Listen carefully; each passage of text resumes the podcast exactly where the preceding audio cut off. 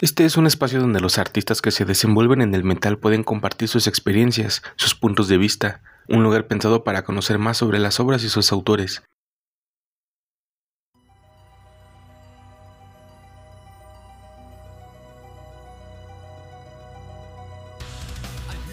Tengo el gusto de presentarles a Roberto Castiglioni, un vocalista mejor conocido como Casti. Para aquellos que aún no tengan la dicha de conocer su trabajo, permítanme recomendarles el proyecto que tiene en su natal Argentina, Unreal, quienes actualmente cuentan con un EP titulado The Raven, el cual contiene los oscuros temas que estaremos escuchando a lo largo de este episodio. En 2017 se unió a las filas de Bark of Dante, una agrupación china que en 2021 presentó Legend of the Great Wall One, un trabajo orientado hacia el power metal virtuoso. Bienvenido, Cas, ¿cómo estás? ¿Qué tal? ¿Cómo estás? ¿Todo bien? Todo bien por acá. ¿Qué tal por allá? Bien, con mucho frío. Una de las primeras preguntas que, me gustaría hacerte es, ahorita, ¿qué ha pasado con Unreal? ¿Cuál es el estatus de, este la banda? ¿Qué planes tienen próximos? Tenemos el disco ya prácticamente terminado, estamos trabajando en el arte de tapa. Lo último que nos queda es eso, el, arte de tapa y terminar la, el mastering. Y teníamos ganas de presentarlo ya para, para octubre, quizá fines de octubre, por esas fechas. Pero estamos armando, armando un disco que tiene unos 16 tracks más o menos. Lo que es Unreal es un proyecto más virtual. Hicimos algunas fechas en vivo, pero eh, es un proyecto más para hacer música. No tiene otro objetivo, ni, ni, hacer giras, ni, ni, nada de eso. Cuando, cuando pinta lo hacemos, pero el propósito es hacer música nos juntamos con, con personas que están con la misma perspectiva, digamos. Como yo trabajo también en lo que es la producción y también estoy trabajando con, con Parqueos Dante, es como que los tiempos que tengo libre voy construyendo un poquito más, ¿no? Pero me lo tomo muy así, la idea es hacer algo que, se pueda disfrutar. Entonces, bueno, por eso nos tomamos también nuestro tiempo este, para hacerlo en una situación que se pueda disfrutar. Pero bueno, ya el disco ya está prácticamente terminado. ¿Y vos tú te estarías encargando de ahí, de lo que es el arte de la tapa, o están todavía buscando algunas opciones con, con terceros? Yo venía haciendo el arte de tapa, pero la verdad que se me, encargo de tantas cosas adentro del proyecto que se me estaba haciendo como medio imposible ya. Porque además de, de, que lo que lo que es la composición y y todo lo que tiene que ver con la producción, la mezcla, el mastering. Yo también venía haciendo el arte gráfico. Y bueno, no, si, no, no iba a terminar nunca, ¿viste? Hay que aprender a delegar un poco. Estaba checando el, EP que tienen y precisamente pues viene tu nombre en lo que es el arte, en la producción, masterización, composición, letras, únicamente excluyendo el, el, cover que tienen ahí. Pero pues fuera de claro. que prácticamente te habías eh, dedicado a hacer prácticamente todo. Sí, en, en realidad ese, ese EP yo lo, arranqué como un, como un demo. Yo venía tocando acá de forma continua durante 10 años, desde el 2000 al 2010, continuamente. En un momento medio que me hinché las pelotas, largué toda la mierda y yo lo explico más o menos como un jugador de fútbol que pasa a ser técnico. más o menos esa fue mi transición, mi transición. Empecé a dedicarme a lo que era la producción y dejé un, un poco de lado lo que es las bandas, estar en, los shows en vivo y eso me dediqué más a, lo que es la producción. Y empecé a hacer temas por mi cuenta, porque simplemente tenía ganas, porque, bueno, es uno, algo que uno no puede dejar de hacer. Y empecé a armar un disco por mi propia cuenta, como podía también. Y bueno, saqué un demo de algunas canciones, pero a la hora de, de presentarlo, a mí me da como un poco de, de cosa presentarlo como un proyecto solista, porque ¿qué le iba a poner? Roberto Castiglioni Pro, yo digo, ¿quién carajo soy? Me parecía muy, muy pretencioso. Entonces lo presenté como una, como en forma de banda, pero en forma de banda ficticia en ese primer, demo. En realidad había hecho todo yo y el resto eran, los integrantes eran nombres de eh, personajes de, historias de terror o cosas que alguien que esté muy metido se daba cuenta. Bueno, el, demo estuvo circulando por ahí, la internet hizo lo suyo. Eh, le empezó a ir bien dentro de lo que eran mis expectativas, que era que no pase nada. Y me empezaron a invitar a, una serie de fechas acá en, mi país, por las provincias de acá. Me empezaron a, salir propuestas, entonces dije, bueno, armemos algo y salgamos a tocar. Y junté, junté a los músicos, hicimos una serie de fechas que, salieron, que estuvieron muy buenas. Hubo, muy buena respuesta del público. Todo esto siempre en el contexto de que yo no esperaba nada. Yo simplemente hice música porque quería hacerla en el cuarto de mi casa. Entonces, dentro de esas expectativas, todo lo que venía de arriba era impensado. Y fue una, una, una grata sorpresa, porque me encontré con buena, una buena convocatoria, con gente que se sabía las letras, yo no entendía por qué. Bueno, fue, fue una, una linda experiencia y ahí decidimos armar un proyecto en conjunto, que fue cuando hicimos un segundo EP, que es el que vos conocés, este, que ahí este, ya, ya hay, hay, más gente involucrada. Y mm, eso fue en el 2015. Y bueno, desde entonces empezamos a armar lo que es el, el LP, el disco largo. Este, pero así nació la, la, banda, digamos. ¿no? Por, eso es que en, en los créditos aparezco yo tantas veces porque lo arranqué yo. No es por una cuestión egocentrista de que no dejo que nadie, viste, toque nada. Eh, sino porque, bueno, uno, y allá debe ser parecido, me imagino, porque tenemos eh, realidades similares. Uno por estos lugares, si quiere hacer eh, un estilo de música que no es económicamente redituable, y se las tiene que ingeniar como pueda. Entonces uno quiere ser músico, pero para ser músico tiene que ser fotógrafo, diseñador, organizador de eventos, y tiene que hacer una serie de cosas para poder hacer música. Así que bueno, es por eso que sale mi nombre en los créditos tantas veces. Este es una cuestión de necesidad. En la parte de lo que es la temática, va a estar orientado a lo que es el, a lo que, bueno, a lo que vimos en el EP, que sería prácticamente pues temas un poco oscuros, literatura de terror, o piensas abarcar un poco más. ¿Cuál es tu expectativa respecto a este proyecto? Toda la temática de la banda radica en, la cultura del terror en general son, todas las letras son basadas en cuentos cortos de autores que me gustan a mí, que leí de chico, de que me significaron algo, principalmente de Poe, de Lovecraft, pero también hay de, hay de Mapusant, de Borges, un escritor de acá muy, muy, muy conocido. Todo gira en torno a eso. Y musicalmente también hay muchos guiños a lo que es el soundtrack de terror. Y bueno, todo gira en torno a eso. Fíjate que yo conocí el proyecto, fue incluso posterior al EP. Mm, de repente ya cuando empecé a estar en Facebook y en los grupos y todo eso, porque yo me hice una cuenta realmente demasiado tarde. Un día me topé con una publicación tuya donde compartías The Dreams in the Witch House.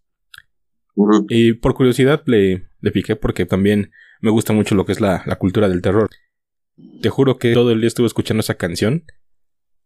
O sea, fue algo, fue algo impresionante primeramente descubrirlos y que desde el principio me resultaba tan increíble. La parte de las voces, la parte del bajo, batería, o sea, todo estaba ahí muy bien producido, muy bien mezclado, todo con una ganancia perfectamente equilibrada. Y ya de ahí fue cuando me puse en contacto contigo para conocer un poco más de tus proyectos y ya fue la manera en la que prácticamente me, me llegó el EP. Pero eso fue ya hace un par de añitos, entonces por eso quería iniciar preguntándote cuál era el estatus de ese proyecto porque definitivamente yo creo que los que escuchamos ese tema nos quedamos con ganas de más. Pero qué bueno saber que ese larga duración ya está próximo a ver la luz. Sí, bueno, bueno, gracias, la verdad que gracias. Este, si no hubiese sido por la pandemia, lo, hubiéramos sacado, lo hubiésemos sacado antes. Y además estamos muy repartidos acá en mi país, no somos todos de la misma ciudad. El guitarrista está a unos 700 kilómetros de, de donde vivo yo. Pero bueno, la tecnología también ayuda pero si no hubiese sido por la pandemia lo, hubiésemos sacado antes. Eso nos retrasó los planes. Sí, de hecho vi que las presentaciones que tienen en vivo básicamente han sido en los online festivals que se han armado, o más bien que precisamente surgieron durante la pandemia. Sí, eh, nosotros hicimos una serie de fechas en el 2015, después la, banda pasó a un plano más virtual. Teníamos intenciones de reactivar la banda para lo que fue el 2020 y bueno, tuvimos que postergarlo. Pero bueno, ya estamos muy próximos a que eso pase. Me da gusto que así sea. De hecho, en un proyecto, digamos, temporal, más estacional, que era un poco lo de narrar historias de terror. utilicé un fragmento precisamente de Dreams in the Witch House porque esa introducción con la caja musical y algo por lo que te felicito es precisamente el terror es algo muy difícil de recrear. Quizás en un videojuego, en una película, tienes más elementos para jugarlos a tu favor en todo lo que es lo, visual. Pero lo que ya son la parte de la literatura, o en este caso la música, trasladar esas, esas emociones o e, eso que te inquieta, yo creo que es realmente un verdadero reto. Y es algo que definitivamente lograron. Y también por eso quería saber si el, larga duración va a tener esa misma, o ese mismo enfoque o esa misma orientación. Es algo bastante interesante de ver de qué recursos se allegan para poder transmitir esas inquietudes. Sí, sí, todo el disco tiene, tiene, tiene esa misma onda. Va todo por ahí. ¿Cuál consideras que ha sido el mayor reto para transmitir esas emociones? En, realidad la, dificultad radica en que toda producción necesita de una, de una inversión, que en este caso nosotros lo, lo amortizamos un poco con trabajo humano, digamos, ¿no? con, hacerlo de forma independiente. Pero la mayor traba que, yo tuve en este tiempo tiene que ver con el, cambio que tiene la música en esta última década, te diría en estos últimos cinco años más, más puntualmente, que tiene que ver con este cambio de formato. ¿no? Nosotros en, en, en alguna época pasamos del cassette al CD, del CD al MP3 y hoy la música no tiene formato físico y el formato en que, en que sucede la música es audiovisual. Si vos no, vos hoy tenés que presentar un tema con algún audiovisual. Ese es el formato. Y todo va encaminado que haya un único formato, que digamos que, que lo visual eh, siempre tenga sonido y el sonido siempre tenga algo visual. Entonces eso implica que uno si lo hace de forma independiente tenga que incursionar en un área que desconoce, que es lo visual, porque si yo me, yo me dedico a la música, la música no necesita ser vista. Entonces hubo que, que geniárselas para, para generar un formato audiovisual, el cual es bastante tedioso también. Así que las, la mayor dificultad tiene que ver con eso, con adaptarse al nuevo formato en el, en el que la música se transmite. Por ejemplo, en el lyric video de, Dreams in the Witch House, ¿también tú te encargaste de, todo ese trabajo que vemos ahí? Sí, es este. Es mi, presentación en el After Effects. Es lo primero que hice. Bueno, como un poco te, como, te contaba si vos querés hacer algo, tenés que remangarte, ver cómo se hace y tratar de hacerlo mejor. Así fue aprendiendo un poquito y bueno, es un poco rudimentario, pero la idea es que siempre tenga buen gusto, no por más que sea simple desde el diseño hasta lo que es la paleta de colores, van muy bien con el tono de la canción. Gracias. Yo creo que también fue de lo, de lo que me enganchó cuando lo vi por primera vez. Todo lo que es el apartado artístico acompañado de la canción. Que fue una, sorpresa. Ahora estamos por sacar un video que lo vamos a sacar en conjunto cuando, cuando esté el arte de tapa y esté todo el mastering. Que es un tema en el que participan unos 16 músicos, más o menos, 15 músicos que es un tema que tiene unas unos seis cantantes invitados más o menos. Estoy tratando de acordarme así, por el EP fue un número más o menos un número menos. Este, pero es un tema más bien coral, más en, lo que es la vena de Ethereum, ponele. Este, y que cuenta la historia de em, un cuento de, de Lovecraft que se llama Ever West, el reanimador. Este, y bueno, ese, ese, tiene, ese fue el primer tema que yo compuse para, para Unreal, pero era tanta la cantidad de gente que necesitaba que lo, lo postergué hasta que, hasta que pude hacerlo.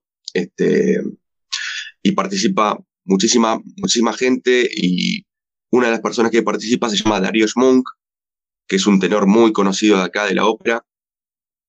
Este, un tipo muy groso y un amigo, por supuesto, un, un. De hecho, creo que hay una película de culto de precisamente del reanimador, ¿no? Sí, de los 80, que, que no hace mucho, mucho honor al cuento, pero es una buena película. No, sí, definitivamente. Bueno, ninguna película hace honor a ningún cuento de Lovecraft. Es como que todavía no, no se pudo hacer eso. Es que es muy complicado, ¿no? De, hecho, yo creo que cualquier adaptación que quiera sacar de lo que es eh, de libro a película, es muy difícil que le haga justicia a lo que es la obra en la que intentan basarse. Sí, y sobre todo en, en Lovecraft, que en realidad cuenta cosas que son indescriptibles. Entonces, ¿cómo llevas eso a, la pantalla? Algo que no se puede describir, ¿cómo lo mostrás? Sí. Es muy difícil. Tan solo ver lo que son las ilustraciones de sus diferentes historias, te encuentras con muchas variantes o muchas versiones que terminan siendo tal vez visiones de, del artista que está intentando representar eso, ¿no? Ya sea en una, en una ilustración, en una imagen, en una portada de libro. Tan solo con Cthulhu tenemos ya una representación que hemos adaptado como la que es.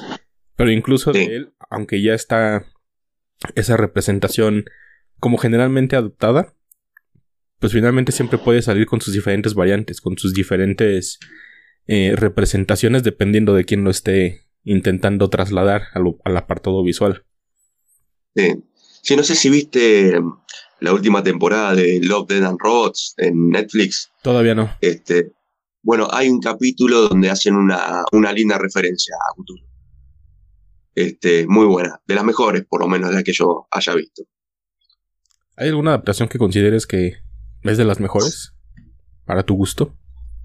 Eh, bueno, esta que te comento, eh, yo creo que es de, de las mejores.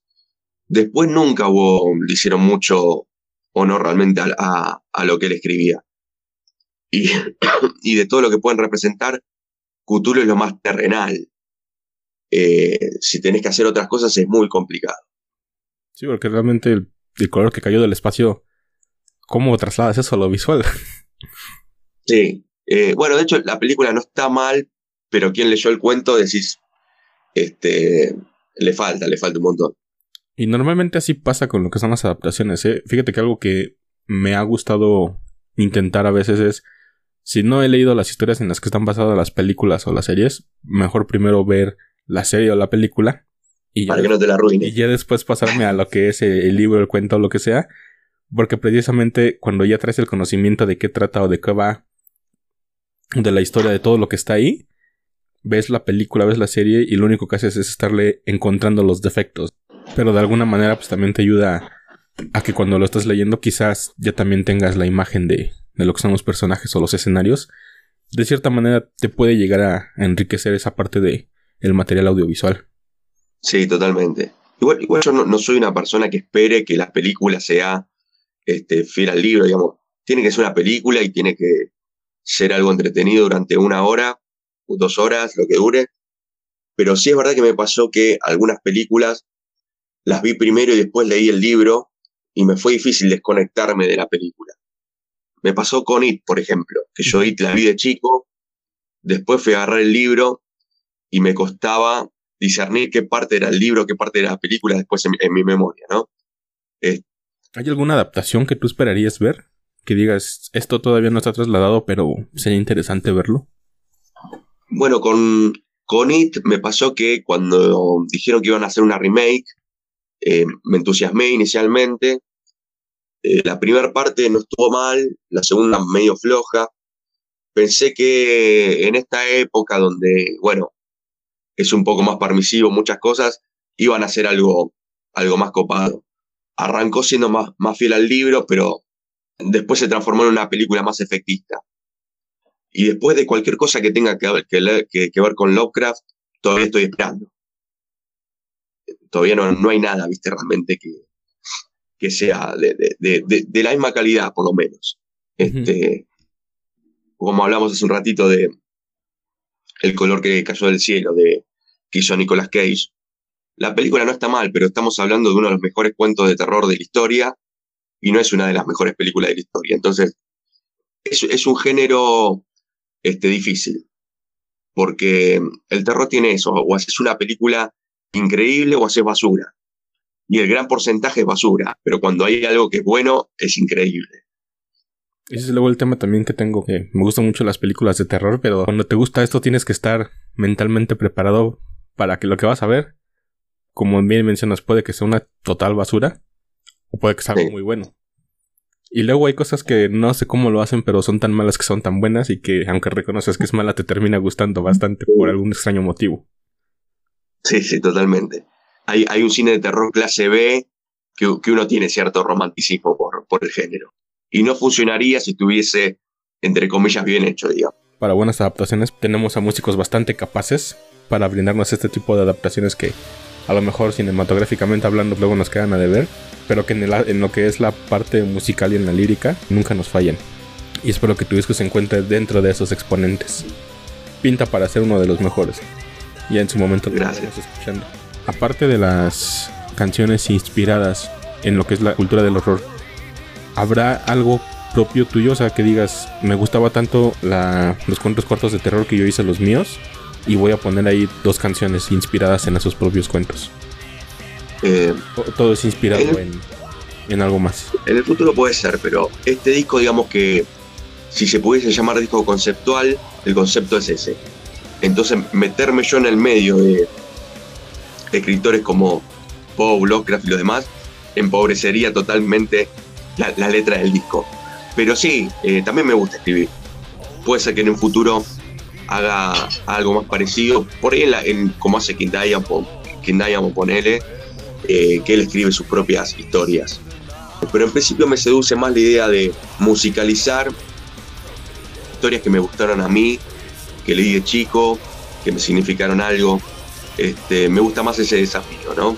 Generar como una especie de, soundtrack en formato banda de, de, ese tipo de historias. ¿Y tu paso a Bark of Dante cómo se dio? Bueno, con Marcos Dante venía cantando un cantante que se llamaba, que se llama Rob Lundgren, un sueco, que era un youtuber que más o menos la había pegado. Y él venía cantando hace unos años en la banda. Después por cuestiones eh, personales, de familia, no pudo viajar más.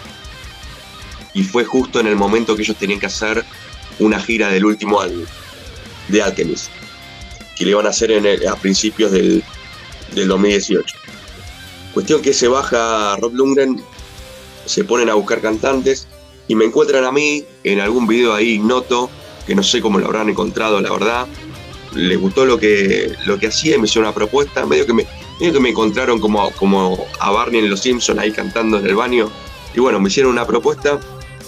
La idea era hacer una gira de dos meses, algo que yo nunca había hecho, ni siquiera acá en mi país. Y dije, bueno, dale, me animé y fui. Tuve una serie de complicaciones antes de ir. Unos meses antes tuve un accidente de moto y terminé internado, terapia intensiva, bastante heavy la cosa.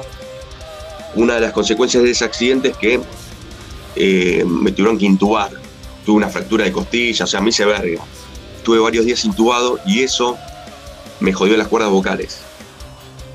Al salir de ahí me tuve que operar yo de las cuerdas vocales. Por suerte salió todo bien pero los tiempos de recuperación eran muy justos con el comienzo de la, gira.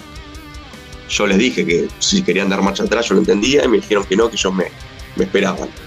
La verdad que unos genios. Y bueno, fui ahí medio con, con lo justito a hacer algo que nunca había hecho en un país al que nunca había ido, con gente que no, que no conocía. Y además, bueno, no es que te vas a hacer una gira a España, a México, donde por lo menos hablan tu idioma, la cultura es similar. Ni un país rarísimo como China, que, es lo opuesto de, lo que somos acá en Argentina en todo sentido, tanto geográficamente como culturalmente, están del otro lado. Bueno, así que fui con un cagazo bárbaro, pero bueno, me mandé igual. Tuve suerte que la verdad los, los pibes de Barcos Grandes son gente, pero de 10, es una banda muy pro, y es un país que tiene también muchos recursos para, para hacer una movida así. Así que la verdad que 10 puntos. Hicimos una gira de dos meses en, en 20 ciudades. Hicimos unos 20.000 kilómetros dentro de China. Casi todo en tren, algún otro vuelo. Bueno, yo en principio fui a mm, lo que es suplantar la gira, ¿no? Después quedé como cantante fijo, y seguí yendo los años posteriores hasta que después con la pandemia se, se cortó todo y bueno, estamos esperando que, que se pueda reactivar la, cosa. Incluso vi que terminaste en una boda por allá, ¿no? sí. Bueno, la, cantidad de historias que tengo para contar eh, son, son increíbles. Sobre todo porque uno va ahí con su argentinidad tercermundista, a adaptarse a un país donde es todo al revés, y te pueden pasar dos cosas, aunque que caiga muy mal o que tu opuesto encaje perfectamente. Y bueno, a mí me pasó lo segundo. La verdad que pegamos muy buena onda, incluso con la dificultad del idioma, porque ellos no hablan inglés, básicamente. El 90% no habla inglés y el 10% lo habla como puede. Entonces la comunicación es muy complicada, pero de alguna forma te haces entender. Eh, y así todo pegamos muy buena onda. Este, la verdad que son, terminaron, eh, terminaron siendo mis amigos. Tengo una amistad con ellos. Una vuelta terminé en un casamiento en medio de las montañas, sentado al, lado del padre de la novia tomando el vino. Así que, ¿cómo llegué ahí? No sé. La verdad que medio insólito, pero justo estábamos, teníamos unos días libres, nos fuimos de vacaciones. El baterista es escocés.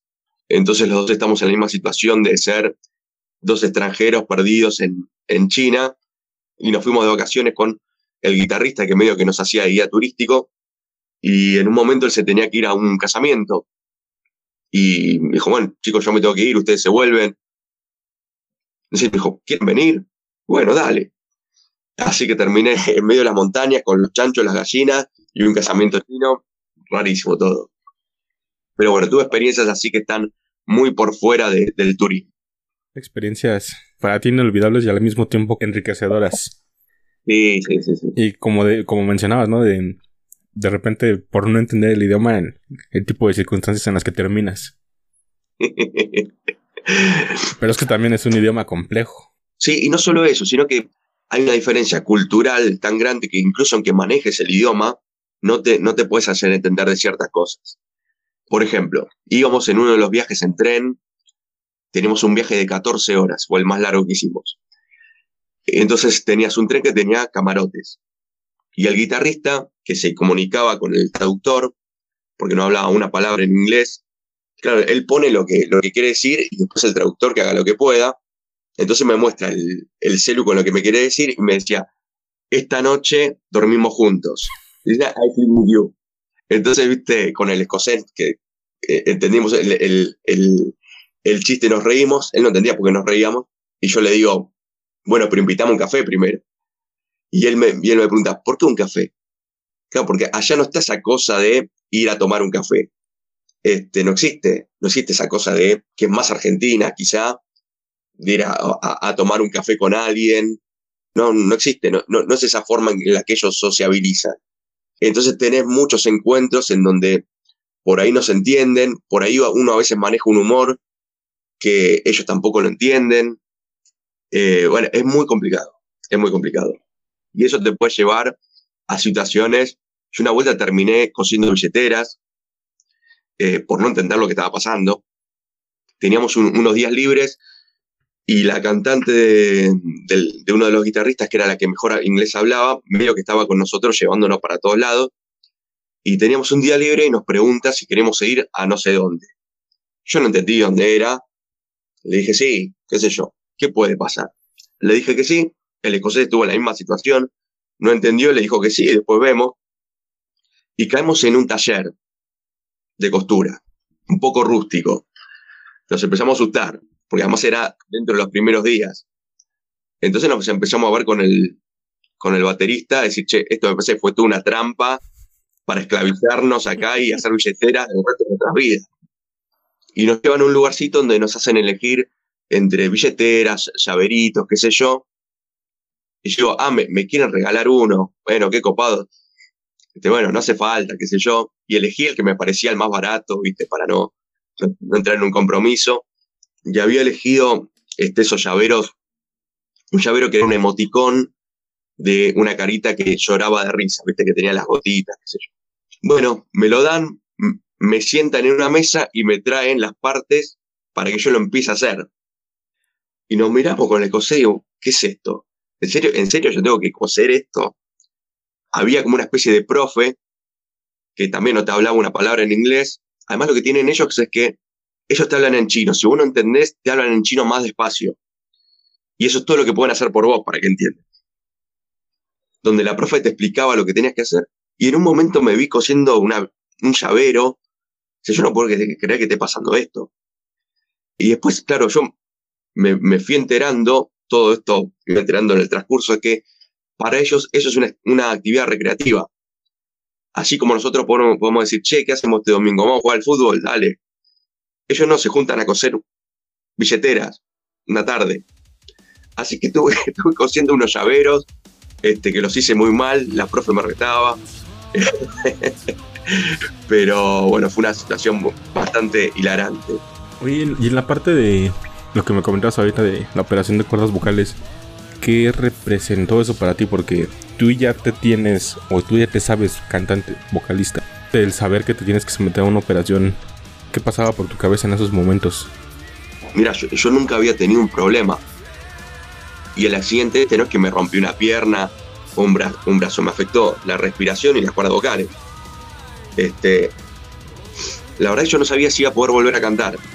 Pero en ese momento, como casi estuve a punto de morirme, poder cantar o no quedó en un plano, en un segundo plano. Eh, lo primero era salir vivo de ahí. Y después realmente no, no sabía si iba a poder volver a cantar. Yo tenía la esperanza de que sí, estaba confiado de que sí, porque siempre tuve una buena salud. Y fue un tipo que no, es que me cuido, pero tengo buenos hábitos, sin, sin, forzarlos. Yo estaba convencido de que iba a salir bien, pero era todo una, una incógnita. Estuve los primeros meses después de la después de salir del hospital que no podía cantar. Y mi voz era la del padrino. Yo tenía, yo siempre fui bastante positivo, sabía que iba a salir eh, bien de ahí. Por suerte fue, no, no me quedó ninguna secuela, ni, ni en las cuerdas vocales ni, ni respiratoria tampoco.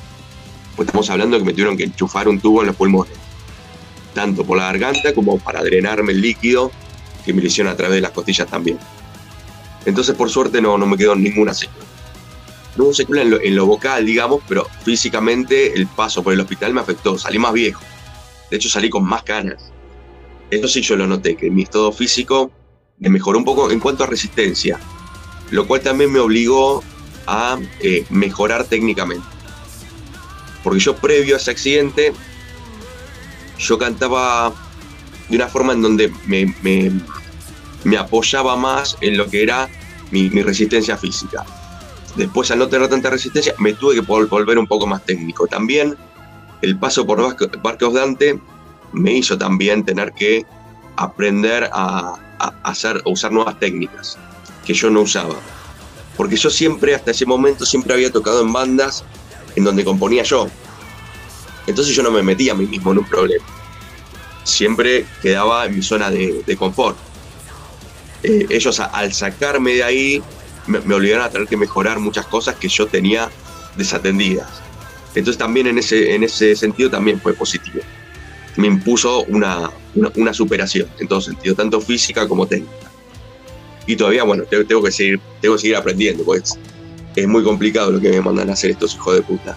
¿Qué tipo de acondicionamiento requiere esta adaptación y esta curva de aprendizaje de nuevas técnicas y estilos? Yo, yo venía más bien cantando, vos tenés lo que es la, eh, la voz de pecho, y después tenés lo que es la voz mixta y la voz de, y la voz de cabeza. Yo siempre trato de cantar de pecho porque a mí me gusta lo que es la voz, como suena la voz plena. Siempre trato de evitar las otras zonas porque no me gusta mucho cómo, cómo suena. Estos lugares donde eh, hay que cantar que son más, más bien del power metal, al estilo Angra, ese tipo de cantantes, sí o sí lo tenés que hacer en la zona de la voz mixta. Este, que fue algo que tuve que empezar a manejar mejor principalmente fue eso, lo que empecé a trabajar.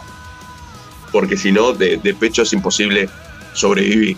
Y teniendo en cuenta que tenés que hacer giras de dos meses y eso, ¿no?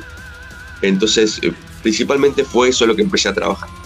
Ese fue el, cambio más grande que, tuve.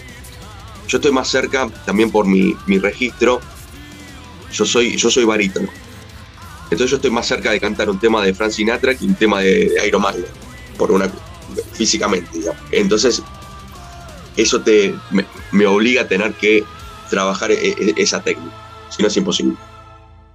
Y ahorita con esto que aprendiste o tu experiencia con, con Bark of Dante, ¿hay algo que se traslade a lo que es el terreno de Unreal y el próximo material?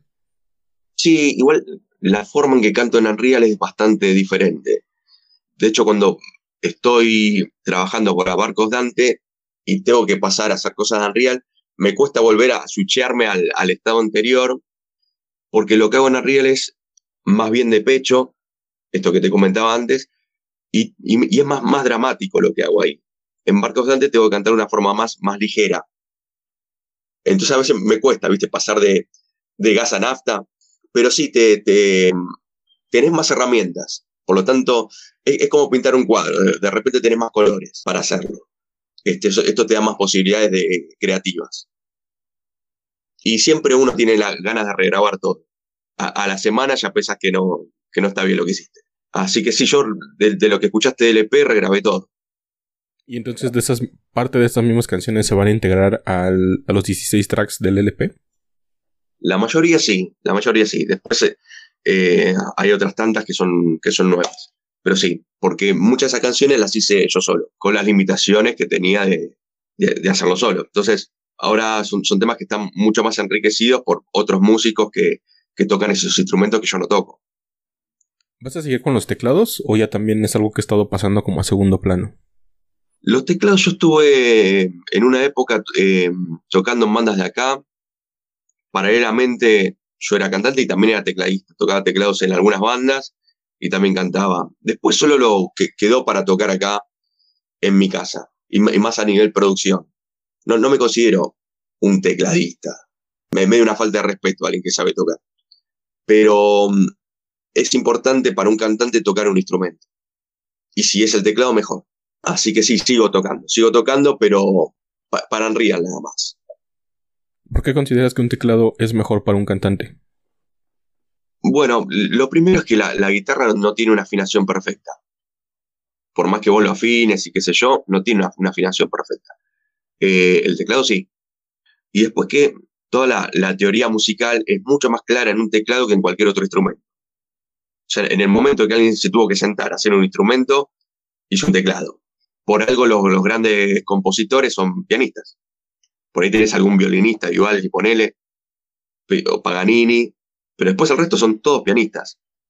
Y si vos haces una carrera en el conservatorio, tenés como materia paralela a piano. Es el instrumento donde más claro se ve la, la teoría musical. Mismo en un programa de edición de audio, si vos tenés que escribir en MIDI, abrís lo que se llama el piano roll y tiene un piano. Como que gráficamente es lo que está más, más claro. Después cada uno usa el instrumento que, quiera, por supuesto que le resulte más, más simple, pero yo recomiendo eso. ¿Hasta dónde consideras tú que llega la labor de un vocalista? Em, eh, eh, ¿Labor en qué sentido me decís? A lo mejor hay algunos que únicamente se limitan a lo que es la parte interpretativa. Hay otros que empiezan a ir más allá y también se dedican a lo que es trabajar la letra, la lírica. Y a lo mejor hay otros que también entran a la parte de la composición. Pero me imagino que cada quien lo va trabajando como se siente cómodo. ¿Tú hasta dónde debería de llegar esa, esa, parte?